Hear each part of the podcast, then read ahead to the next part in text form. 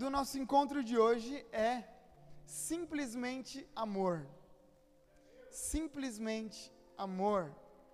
E é impressionante o quanto a junção dessas duas simples palavras tem poder para levar a gente através de tantas possibilidades. Porque quando eu pensei é, nessas duas palavras, simplesmente amor, eu consigo pensar no amor de mãe, consigo pensar no amor de pai, eu consigo pensar no amor de Deus, de Jesus, tantas coisas. Só que enquanto eu comecei a pensar sobre esse tema, me veio à memória uma palavra, um, um conceito, e até um texto que eu já trabalhei no passado, que acabou entrando no vocabulário popular, que é essa palavra aqui: hedonismo. Hedonismo. E para explicar um pouco sobre ela, eu vou contar uma história, porque eu gosto das histórias, é, porque elas nos conectam. Eu me lembro, Dinho, que uma vez eu era adolescente. Todas as minhas histórias são quando eu era adolescente. E é verdade, porque. Né? E eu era adolescente e eu me lembro que minha mãe tinha comprado um PlayStation 2. Nossa, na época era muito legal. E aí, esse PlayStation 2 eu um dia coloquei na mochila e fui com meu primo é, a gente ia jogar videogame na casa de um amigo. E aí a casa do nosso amigo não era tão longe, então a gente colocou esse videogame na mochila, ficou comigo a mochila, o meu primo do lado e a gente andando na rua, tal. E o PlayStation 2 era muito valioso para mim naquela época, né? E aí eu me lembro, nunca mais esqueci, até porque meu primo nunca vai me deixar esquecer dessa cena. Aí a gente viu dois caras vindo atrás da gente e eles começaram a chamar a gente. Ô, ô, ô, Começou a chamar, a chamar. Cara, na hora, eu tive certeza de que eles iam roubar o meu PlayStation 2. Eu tinha certeza, absoluta. Não, na hora, sabe, pastor Evelyn? E aí eu, simplesmente, eu saí correndo. Na minha cabeça, o meu primo estava correndo logo atrás, mas ele não ouviu os caras chamando. Então eu simplesmente corri, corri, corri, corri, como se não houvesse amanhã. Quando eu cheguei lá na frente, os dois caras de trás estavam dando risada. E o meu primo assim, meu, você me largou para trás. tipo, se fosse realmente um assalto, eu, eu, teria morrido sozinho. E até hoje, isso já deve ter, sei lá, uns, uns 20 anos. E até hoje ele faz questão de jogar isso na minha cara todas as vezes. Por isso eu jamais vou esquecer esse dia, e é verdade mesmo. Hedonismo. Hedonismo nada mais é do que um conceito ou uma filosofia de vida que vai nascer lá na Grécia Antiga, que defende a busca pelo próprio prazer, pela própria segurança, pela própria alegria como finalidade da vida.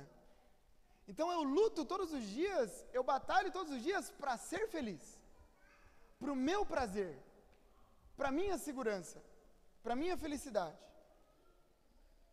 Querendo ou não, gente, a cada dia que passa é possível que a gente perceba esse tipo de filosofia se fazendo cada vez mais presente na, presente na nossa vida. Porque a gente liga a TV, os noticiários, as discussões da internet, é tudo hoje em dia baseado numa sociedade individualista. Está todo mundo lutando pelos seus próprios desejos, pelas suas próprias vontades. É uma sociedade do culto ao eu. É o meu prazer, é a minha vontade, é a minha alegria, é, é, o meu amor, é simplesmente o meu amor sobre mim mesmo. Né? Quando eu casei, o pastor que fez o meu casamento, ele disse assim para mim, lá na frente de todo mundo, ele falou assim: Diego, você está casando não para ser feliz, mas para fazer a Cacá feliz. E no fundo, no fundo, eu queria dizer: não, pastor, o senhor está errado. Eu estou casando para ser feliz. Eu vou fazer a Cacá feliz, mas eu estou casando para primeiro ser feliz. Porque é assim que a gente aprende desde pequeno. Eu preciso casar e ser feliz. Mas essa não é a verdade, porque essa cultura ela vai completamente contra aquilo que o evangelho ensina pra gente. Porque enquanto numa sociedade hedonista o pai é meu, numa sociedade cristã o evangelho vai dizer que o pai é nosso. Numa sociedade hedonista o pão é meu, na vida cristã, pastor Felipe, o pão é nosso. A gente vai percebendo que a cultura do reino de Deus, ela não tem a ver com os meus interesses ela tem a ver com os nossos interesses, porque existe um propósito maior estabelecido por Deus para todos nós, para a nossa vida como comunidade. E é sobre esse propósito que a gente se move. E quando eu pensava sobre isso, sobre esse tema, eu pensei, eu vou trabalhar algum texto que mostre o amor de Jesus, simplesmente amor, o amor de Jesus.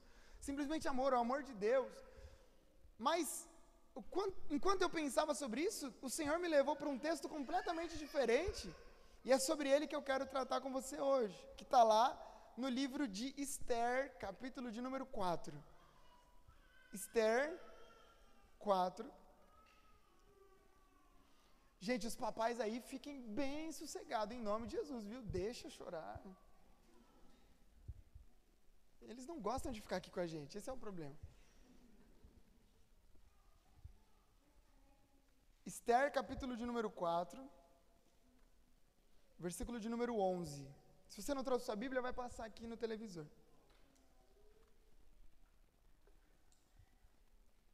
Olha isso, gente. Esther 4:11. Todos os oficiais do rei e o povo das províncias do império sabem que existe somente uma lei para qualquer homem ou mulher que se aproxime do rei no pátio interno, sem por ele ser chamado. Será morto a não ser que o rei estenda o cetro de ouro para a pessoa e lhe poupe a vida. E eu não sou chamado à presença do rei há mais de 30 dias. Quando Mardoqueu recebeu essa resposta de Esther, mandou dizer-lhe: Não pense, Esther, que pelo fato de você estar no palácio do rei, de todos os judeus só você escapará, pois se você ficar calada nessa hora, socorro e livramento surgirão de outra parte para os judeus, mas você e a família do seu pai morrerão. Quem sabe se não foi para um momento como esse que você chegou à posição de rainha? Então Esther mandou essa resposta a Mardoqueu: Vá reunir todos os judeus que estão em Suzã e jejuem em meu favor. Não comam nem bebam durante três dias e três noites. Eu e minhas criadas jejuaremos como vocês. Depois disso, eu irei ao rei, ainda que seja contra a lei. Se eu tiver que morrer, morrerei. Senhor, aqui está a sua palavra. Continue falando com a gente. Em nome de Jesus que a gente saia daqui melhores do que entramos. Essa é a minha oração. Em nome de Jesus. Amém. Gente, conforme a gente vai caminhando, na leitura do Antigo Testamento, a gente vai perceber que é, as grandes potências econômicas elas se revezam entre elas mesmas. Então, num momento, a grande potência é o Egito, depois a Babilônia, depois a Síria. Nesse momento da história, quem está no topo, economicamente falando, politicamente falando, é a Pérsia. E o livro de Esther vem dizer que enquanto a Pérsia está no topo, ela é governada por um homem chamado Xerxes, ou, em outras versões aí, Assuero. Não Soeiro. Assuero, tá bom? Eu vou fazer essa mesma piada hoje à noite quando eu pregar lá no Ipiranga. Só que lá vai fazer mais sentido. E esse homem ele é responsável por gerir, administrar 127 províncias. E o capítulo 1 vai dizer que numa determinada época, só dando um pano de fundo, ele decidiu dar uma festa para todos os nobres e todos os militares da época. Gente, uma festa que durou 180 dias seguidos. Imagina 180 dias de festa, 180 dias de comida, de bebida, de música. Esse, o objetivo dessa festa não era só celebrar as conquistas, mas era mostrar para as pessoas o quanto o reino da Pérsia era um reino grande e rico. O problema é que no final desses seis meses de festa, esse homem chamado Assuero ou Xerxes, ele ainda disse assim: Olha, nos próximos sete dias eu vou dar um banquete para terminar. Então são 180 dias de festa, mais sete dias de um banquete, para a gente comer junto aí. Olha só o que o capítulo 1, versículo 10 vem dizer. No sétimo dia, quando o rei Xerxes já estava alegre por causa do vinho, ordenou aos sete oficiais que o serviam que trouxessem à sua presença a rainha Vasti, sua esposa, usando a coroa real. Ele queria mostrar aos seus súditos e aos nobres a beleza dela, pois ela era de fato muito bonita. Então a gente está aqui diante de um homem bêbado, que depois de 180 dias de festa quer mostrar para sua esposa, é, quer mostrar a sua esposa para outros homens que estão também embriagados. Gente, que é uma coisa mais besta do que essa? Chama minha esposa que eu vou mostrar para vocês aqui o quanto ela é bonita. Aí a rainha Vasti, que não é boba nem nada, falou: Eu não vou. Eu vou me prestar a isso? Eu tô aqui tranquila, eu vou lá, um monte de velho bobo, bêbado, eu vou. Não, fala para ele que eu não vou. E só essa atitude da rainha dá um BO tão grande no reino, porque todos os outros nobres começam a dizer assim: rei, hey, se a rainha te desobedeceu, quando as nossas esposas descobrirem que a rainha desobedeceu, elas vão desobedecer a gente também. elas não vão fazer mais nada que a gente pedir, porque elas vão dizer: a rainha desobedeceu, eu posso desobedecer também. Irmãs, uma, uma pílula de sabedoria para as vidas de vocês agora, para todas as irmãs. Esse é o temor de todos os homens. Que as mulheres mandem na gente. E o seu marido que está aí do seu lado agora, ele está assim: Não, jamais. Eu, medo que a mulher mande em mim? Já. Que é isso? Esse pastor sabe das coisas, hein, meu? Nossa.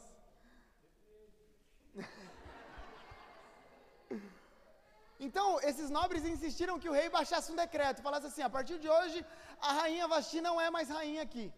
E qualquer mulher que pensar alguma coisa diferente vai sofrer as consequências também. E foi exatamente isso que aconteceu. Agora vamos lá, né? O cara que precisa baixar um decreto para que, né, a esposa o obedeça ou o ouça ou seja parceira, e aqui, pelo amor de Deus, né? Eu quem sou eu para dizer sobre a esposa obedecer, né, gente? Em nome de Jesus. Ainda bem que a Cacá não está aqui para dizer nada. Mas uh, ah, para esse ambiente, esse lugar patriarcal, isso aqui fazia sentido.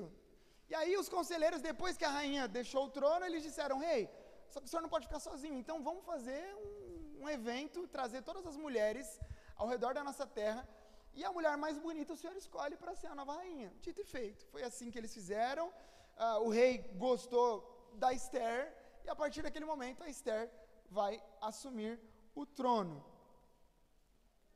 Lá na frente, uh, a gente vai perceber que a história de Esther é uma história um pouco diferente, porque Esther, ela é uma mulher judia, só que ela é órfã, ela cresceu criada por um primo chamado Mardoqueu, ele cuidou dela desde pequena e, e ele que inscreveu ela nesse concurso para ver se ela ganhava e se tornava a nossa rainha. Resumo da história: lá na frente, um soldado disse assim para o rei: o nome dele era Ramã. Ele falou: Rei, tudo bem, Esther está aqui e tal, mas os judeus eles estão crescendo muito. É melhor a gente matar todos eles, porque se eles crescerem, crescerem, crescerem, eles vão ocupar o nosso lugar aqui na Pérsia, isso vai dar problema. Resumo da história: o rei aceita essa, esse conselho e assina um decreto falando assim: ó, todos os judeus serão mortos e fica tudo certo. Esther, você vai ser a única que não vai morrer, porque você é rainha, mas todos os seus amigos vão morrer. Nessa hora, o, Mardoqueu ele começa a chorar muito, corre pela cidade chorando, chorando, e manda uma mensagem para Esther dizendo: Esther, clama a Deus e fala com o rei, porque todos os seus amigos vão morrer, toda a sua família vai morrer, você, cara, são seu povo. É, é gente do seu sangue, são seus amigos. E a Esther diz aquela cena que a gente falou no começo: Meu, você não sabe que se eu chegar diante do rei sem ser chamada, eu vou morrer. Não vai dar certo isso. Eu não posso chegar diante dele. Mardoqueu recebe essa devolutiva e envia uma resposta de volta, e talvez esse texto seja a grande chave bíblica de toda a história de Esther. Porque ele faz a réplica com a seguinte mensagem: ele diz, Esther, quem sabe não foi para um momento como esse que você chegou à posição de rainha? Essa palavra atingiu tão em cheio o coração de Esther, Deus falando com ela através de, de Mardoqueu, e agora aquela que alguns minutos atrás se recusou a falar com o rei com medo de morrer, agora já tem uma resposta diferente para dar. Olha só o que ela diz: Vai reunir todos os judeus que estão em Suzã e jejuem em meu favor. Não comam nem bebam durante três dias e três noites. Eu e minhas criadas jejuaremos como vocês. Depois disso, eu, eu irei ao rei, ainda que seja contra a lei. Se eu tiver que morrer, eu morrerei. O final da história é tão maravilhoso quanto tudo isso que a gente falou. É, a Bíblia diz que, mesmo sem ser chamada, correndo o risco de morrer, de perder a sua própria vida, ela levanta, vai conversar com o rei, chega diante dele. A Bíblia diz que o rei teve misericórdia de Esther, nada aconteceu com ela, ela conseguiu a aprovação do rei, o decreto foi revogado, Aquele oficial que quis matar os judeus foi morto, Mardoqueu foi promovido, o povo foi salvo pela coragem de uma mulher como Esther, e todo mundo viveu feliz para sempre. Essa é a história. A pergunta que a gente faz então é: o que, a gente aprende com tudo isso? O que, essa brilhante história tem para nos ensinar? E, de maneira bem breve, eu quero compartilhar com vocês. A primeira lição que eu aprendo aqui com esse texto é a seguinte: Deus tem prazer em transformar a história por meio de pessoas comuns. Eu gosto disso aqui, porque nós somos pessoas comuns. Não tem ninguém aqui que tem um, um dom supernatural. Não, não tem um milionário. Se tiver, eu oro para que você tenha sido tocado pela palavra do pastor Yuri. Mas somos pessoas comuns. Até os milionários são pessoas comuns. Estamos todos debaixo da graça do Senhor. E Deus tem prazer em transformar a história por meio de pessoas assim. Uma olhada rápida na história da humanidade vai mostrar que nos momentos mais transformadores da história, Boni, foram homens e mulheres comuns que transformaram o mundo. O fato do Evangelho chegar para a gente agora, 2022 anos depois de Jesus, numa cidade em Santos, é fruto de homens e mulheres comuns que levaram o Evangelho a sério. É fruto da atuação de gente comum, gente imperfeita, cheia de defeitos. E é exatamente assim que acontece com Esther. A gente está falando sobre uma mulher judia, deportada, está fora da sua cidade, fora do seu lugar, da sua cidade natal. Os seus antepassados provavelmente foram escravos para a Pérsia. Não bastasse ela ser uma estrangeira, ainda pesa sobre ela ser, ser uma mulher numa cultura patriarcal. Além de ser mulher, ali ela ainda é órfã. Cresceu sob os cuidados de um primo. Gente, as chances de uma mulher como Esther dar certo, não precisa nem ser lá, é, é muito complicado. Um histórico familiar cheio de destruição. E aí, quem sabe a gente seja assim também? Qual é o nosso histórico familiar? Será que você é fruto de uma relação indesejada? Será que você também é órfão, órfã? Sei lá, os seus pais tiveram um passado sombrio, você foi abandonado, não, não sei o que pode ter acontecido. Quem sabe você já ouviu que você foi um acidente. Ah, você não estava planejado, mas você veio. Ei, talvez você não tenha sido planejado pelo seu pai, mas você foi planejado pelo Senhor. E Ele usa pessoas comuns para transformar a história. E aí, agora que chegou a sua vez, você olha para o seu passado, Nailma, e você diz assim: Meu, o que, que, pode acontecer de bom comigo? Pode acontecer de bom com os outros que têm uma família organizada, com os outros que conseguiram fazer uma faculdade, com os outros. Com todo mundo pode dar certo, mas comigo não vai dar. Não vai dar. É improvável que dê certo para mim. Nessa manhã, Deus nos trouxe aqui para dizer justamente o contrário para a gente, para lembrar que o nosso histórico familiar não nos define. Para lembrar que os nossos defeitos não nos definem, que a nossa história não nos define, que os nossos erros não nos definem. Para lembrar que nem mesmo que a gente pense sobre a gente nos define. O que nos define é o que Deus diz sobre nós. E Deus disse para Esther: Esther, eu vou mudar a história através da sua vida. E Ele está dizendo para nós: eu vou mudar a vida de muitas pessoas através de você. Independente do que você tenha passado. A história de Esther está aqui para nos lembrar que em Deus existe possibilidade de termos vida abundante apesar do nosso passado. Olha o que o apóstolo Paulo disse em 2 Coríntios 5,17. Portanto, se alguém está em Cristo, é nova criação. As coisas antigas já passaram, eis que tudo se fez novo. Ei, sua vida está em Cristo, eu posso te garantir, existe um futuro bom para você. É isso que Deus faz. Gente, sem romantizar a Bíblia, a olhos humanos, a gente está falando de uma mulher que era órfã, adotada pelo seu único parente, pertencia a um povo estrangeiro. Qual a possibilidade de uma pessoa dar certo assim? Impossível para os homens, completamente possível para o Senhor. Porque a gente serve a esse Deus que é o Deus dos improváveis. Ei, você não precisa falar bem para você dar certo no reino de Deus. Você não precisa saber tocar teclado para você dar certo no reino de Deus. Você precisa ser quem você é. Você já tem tudo o que você precisa para ser relevante no reino de Deus, em nome de Jesus. Parece que quando eu olho para a história dos personagens bíblicos e para o que Deus fala, para que Deus fala sobre nós, a impressão que eu tenho é que ele olha e diz assim: olha, Todo mundo acredita nesse? Ah, não, eu vou deixar esse para lá, daqui a pouco eu mexo com ele. Eu vou nesse aqui, ninguém acredita. Porque quando eu uso os fracos, eles precisam reconhecer que é a minha força que se aperfeiçoa na fraqueza deles. Eu olho para Deus e parece que Ele está dizendo assim: olha, todo mundo pensa que esse cara é louco, eu vou usar ele. Eles vão precisar reconhecer o que a minha sabedoria é capaz de fazer. Eu uso o que, os, o que o mundo considera comum e eles vão ser obrigados a reconhecer que eu sou especialista em transformar o comum em extraordinário. Sabe, irmãos, não importam as circunstâncias ao nosso redor, qual é a sua profissão, sua condição financeira, a sua origem, o seu histórico, porque Deus não se movimenta na lógica desse mundo, sabe? As circunstâncias para Deus simplesmente é, elas não nos definem, elas potencializam aquilo que Deus quer fazer na nossa vida. É isso que Deus faz. Ele pega uma órfã, como Esther, e coloca no posto mais alto de uma nação. Então, se você chegou aqui hoje pensando sobre os seus defeitos, as suas debilidades, é, bem-vindo ao clube, porque eu também, eu, eu entro muitas vezes aqui pensando nos meus defeitos, nas minhas debilidades. Como que eu vou fazer você ficar concentrado aqui comigo durante 25 minutos num calor desse? Bem-vindo ao clube, eu fico pensando nessas coisas também. São os nossos desafios, mas são nos nossos desafios que Deus nos usa para transformar a nossa geração. Somos todos improváveis, somos todos dependentes da graça e do poder de Deus. Sabe, é, é esse Deus que pega um, um, um pescador iletrado, como ele pegou e transforma um dos maiores evangelistas da história da humanidade. É ele, Deus, que pega um homem como o apóstolo Paulo, que dava carta para matar as pessoas, e transforma num cara que salvou milhares de pessoas, e a gente fala dele até os dias de hoje. É ele que pega uma órfã como Esther e coloca como um dos nomes, um dos maiores nomes da história da humanidade. E foi isso que eu vim aqui para te dizer nesse primeiro momento. Se ele fez no passado, ele pode fazer de novo através da sua vida, em nome de Jesus. Essa é a primeira palavra para nós nesse dia. E, e, desculpa aqui fazer menção, eu nem falei isso com a Maria, é, mas essa semana a Maria postou, né? Então por isso eu, eu vou falar.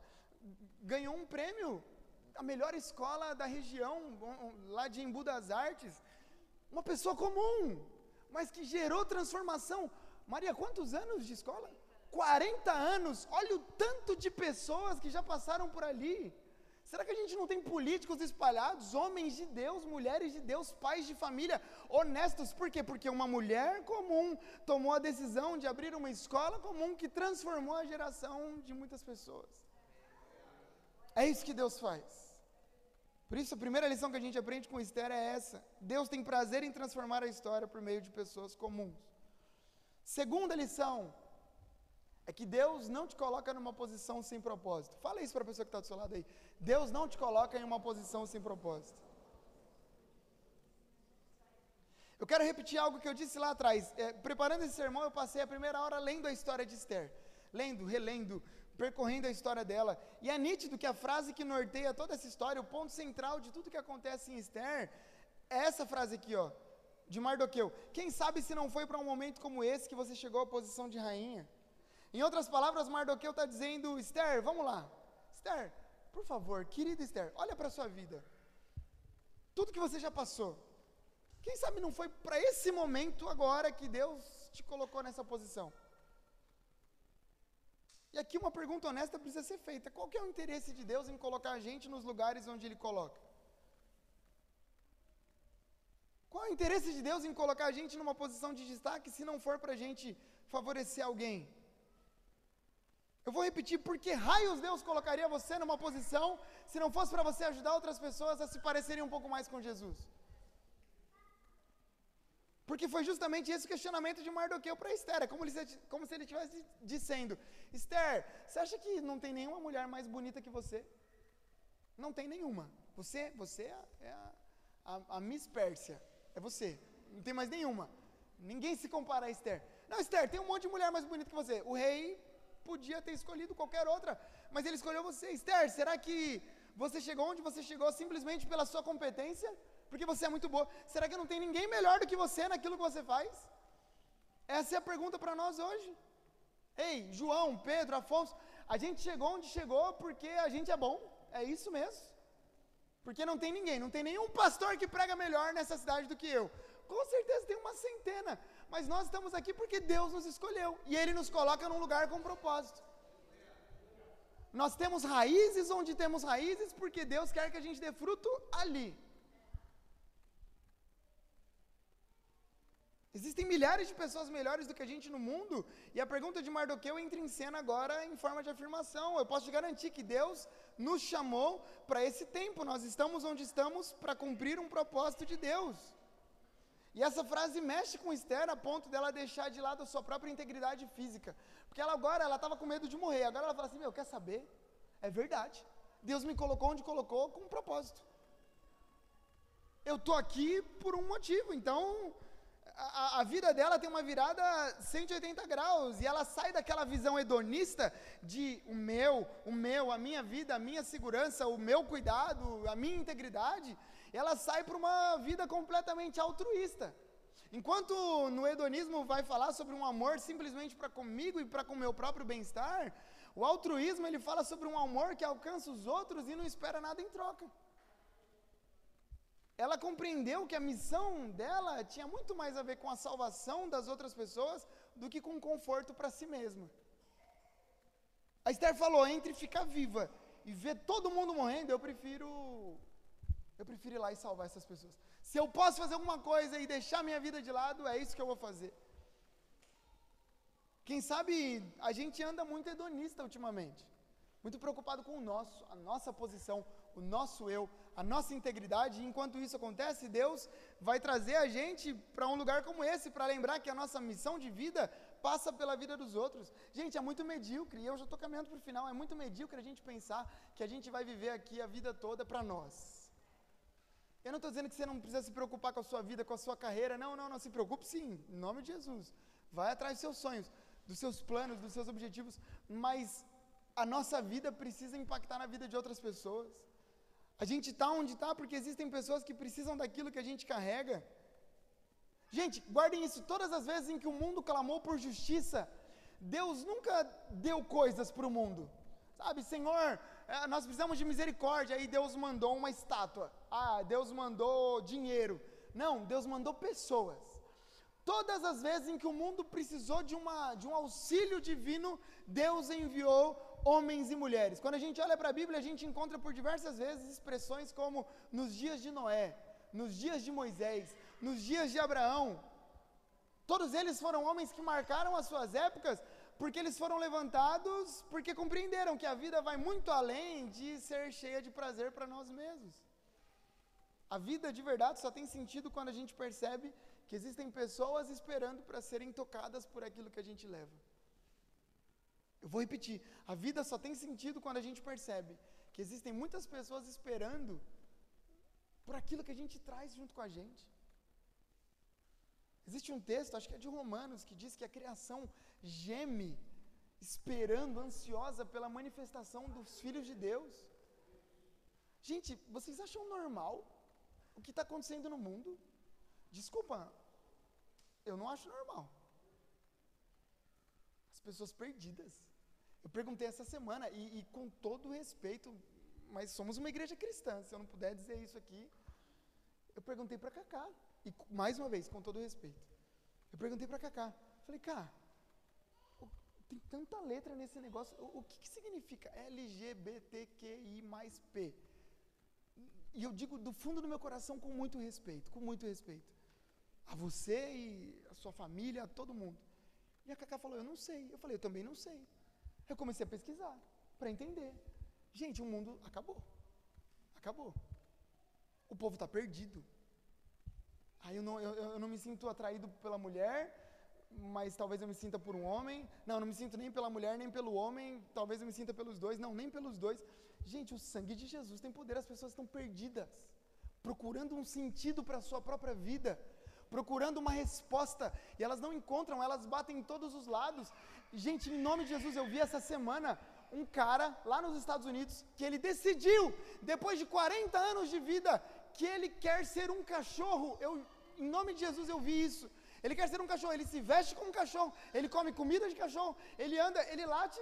As pessoas estão perdidas, procurando uma resposta, e nós temos a resposta. O que preenche o coração do homem não é ser cachorro, é ser filho de Deus. Nós temos a resposta.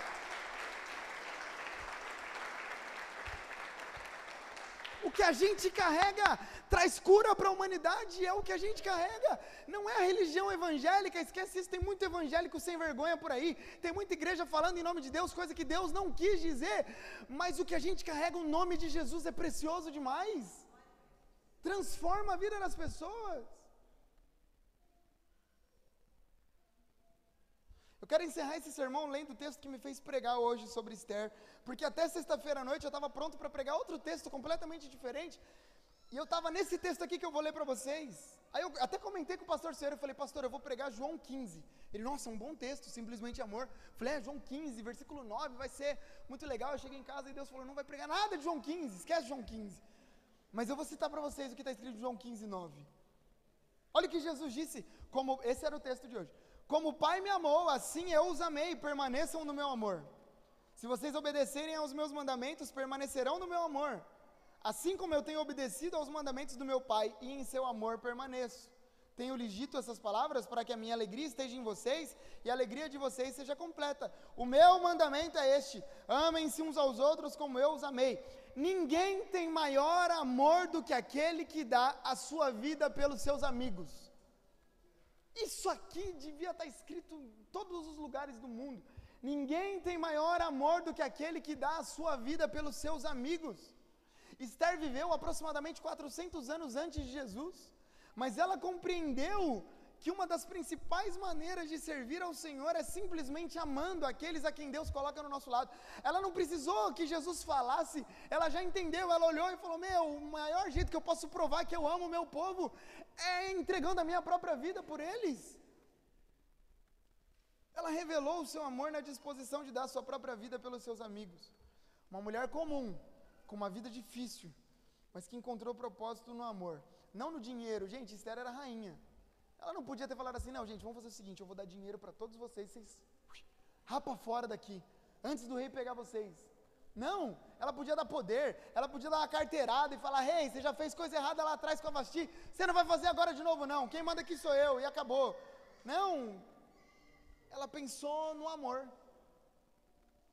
Se Jesus pensasse no seu próprio prazer, se Jesus fosse alguém hedonista, pastor Yuri, pastor Felipe, ele não teria morrido por nós na cruz do Calvário, não teria.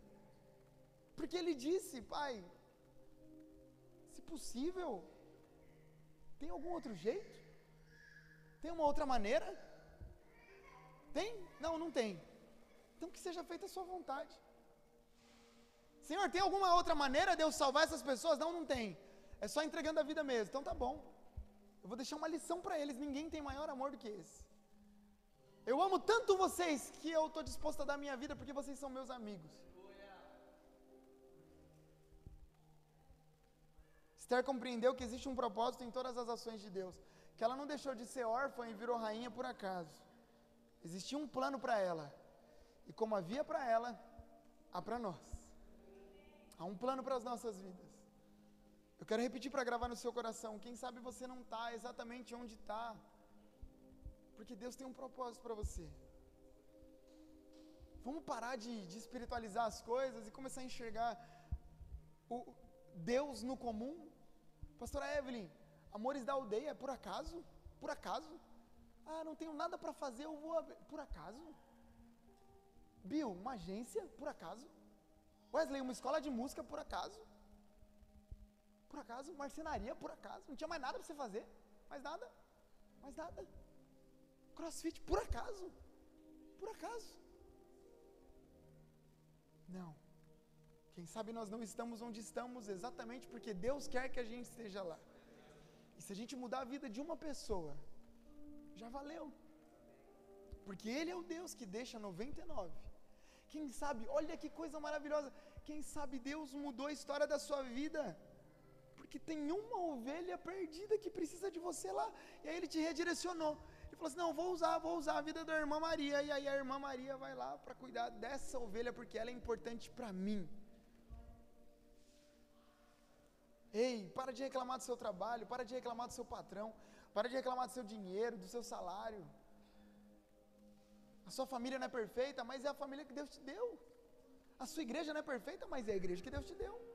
Sua cidade não é perfeita, mas é a cidade que Deus te deu. Ai, pastor, mas na minha profissão eu ganho tão pouco, ganha pouco aqui. Mas será que, que Deus não tem um plano maior para você do que só ganhar dinheiro?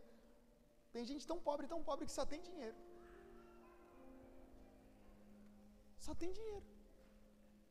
Não foi para isso que Deus chamou a gente. A Bíblia diz que nós somos a luz do mundo e, e quem sabe até hoje, eu fecho aqui, a gente está mais preocupado em acender a nossa própria vela do que iluminar a escuridão da vida dos outros. Está aqui a nossa vela e a gente está preocupado em manter ela acesa. Sabe, já viu quando você liga uma vela e está ventando? Você fica assim, ó, preocupado. Mas sabe o que você podia fazer? Acender a vela do pastor Yuri. Aí já são duas. Se a sua apagar, ele acende a sua. Aí o pastor Yuri acende a da Nath. Já são três. Do Felipe, quatro, cinco, seis, sete, trinta, sessenta. E aí está iluminado. Pode apagar duas, três, quatro. A gente vem e acende de novo. Porque quando a gente se preocupa em acender a vela dos outros, luz chega para a gente também. Ei, começa a olhar mais para o lado. Pastor, eu não gosto muito de servir. Então essa igreja não é para você, porque nós, a gente falou semana passada, nós somos a igreja que ama e serve, e influencia. É isso que Esther precisou entender. Se você ama Deus, sirva, entregue a sua própria vida, porque não existe maior amor do que dar a vida pelos seus amigos. Simplesmente amor. Essa é a palavra de Deus para nós.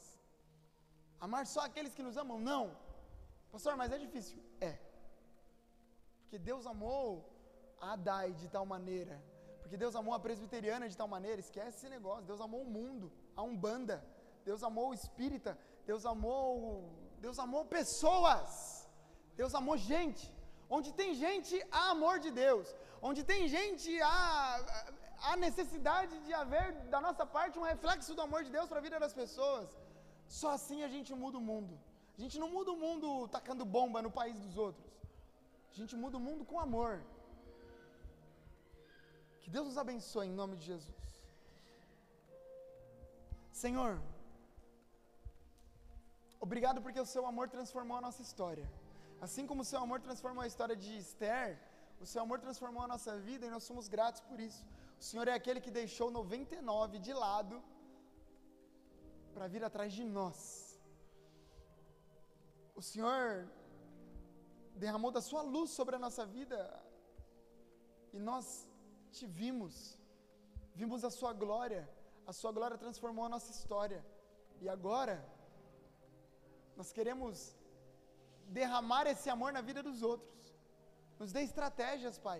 O Senhor tem repetido, o Senhor tem repetido essa mesma palavra há, há muitos domingos.